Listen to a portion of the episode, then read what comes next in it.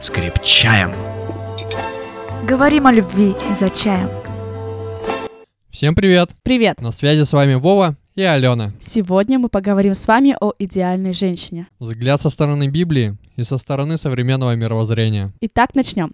Вова будет говорить критерии со стороны Библии. А Алена — современный взгляд. Кто найдет добродетельную жену? Цена ее выше жемчугов. Где искать добродетельную жену? Цена ее выше всех акций на бирже. Уверена в ней сердце мужа ее, и он не останется без прибытка.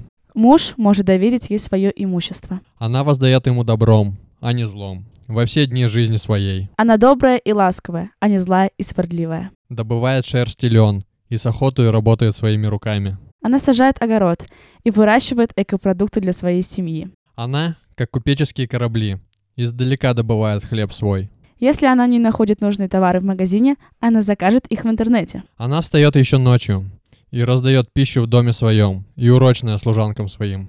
Она встает, как только прозвенит будильник, и включает стиральную и посудомоечные машины. Задумывает она о поле и приобретает его. От плодов рук своих насаждает виноградник. Захочет она сделать ремонт, накопит денег и сделает. Припоясывает силою чресла свои и укрепляет мышцы свои. Ей не нужно заниматься фитнесом, так как она тренирует свои мышцы во время уборки дома и таскания тяжелых сумок из магазина. Она чувствует, что занятие ее хорошо, и светильник ее не гаснет и ночью. Она в трудах проводит весь день, и даже поздно вечером все еще горит свет на ее кухне. Протягивает руки к своей к прялке, и персты ее берутся за веретено. Она постоянно что-то шьет на швейной машинке. Длань свою она открывает бедному, и руки свои протягивают нуждающемуся.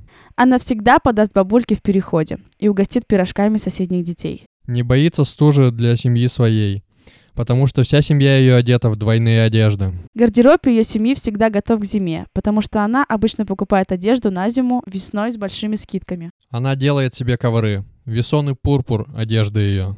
Она умеет одеваться красиво. Муж ее известен у ворот, когда сидит со старейшинами земли. Ее муж уважаем в обществе. Он также имеет связи с мэром города. Она делает покрывала и продает, и пояса доставляет купцам финикийским. Она всегда не прочь подработать на дому. А свое рукоделие она продает в магазине Handmade. Крепость и красота одежды ее, и весело смотрит она на будущее. Она хорошо выглядит и всегда в отличном настроении. Уста свои открывает с мудростью, и кроткое наставление на языке ее. Она не пилит своего мужа и не кричит на детей. Она наблюдает за хозяйством в доме своем и не ест хлеба праздности. Она содержит свой дом в чистоте и порядке. У нее всегда вовремя приготовленный завтрак, обед и ужин. Встают дети и ублажают ее, муж и хвалит ее. Дети слушаются ее, а муж просто не нарадуется, что женился на такой женщине. Много было жен добродетельных, но ты превзошла всех их. Ни у кого из моих друзей нет такой замечательной жены. Миловидность обманчива и красота суетна, но жена, боящаяся Господа, достойна хвалы.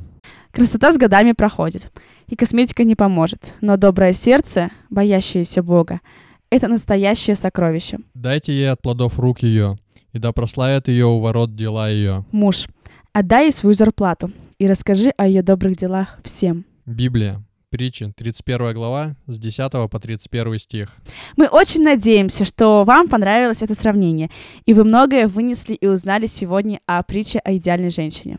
Всем спасибо и до новых встреч! Пока-пока!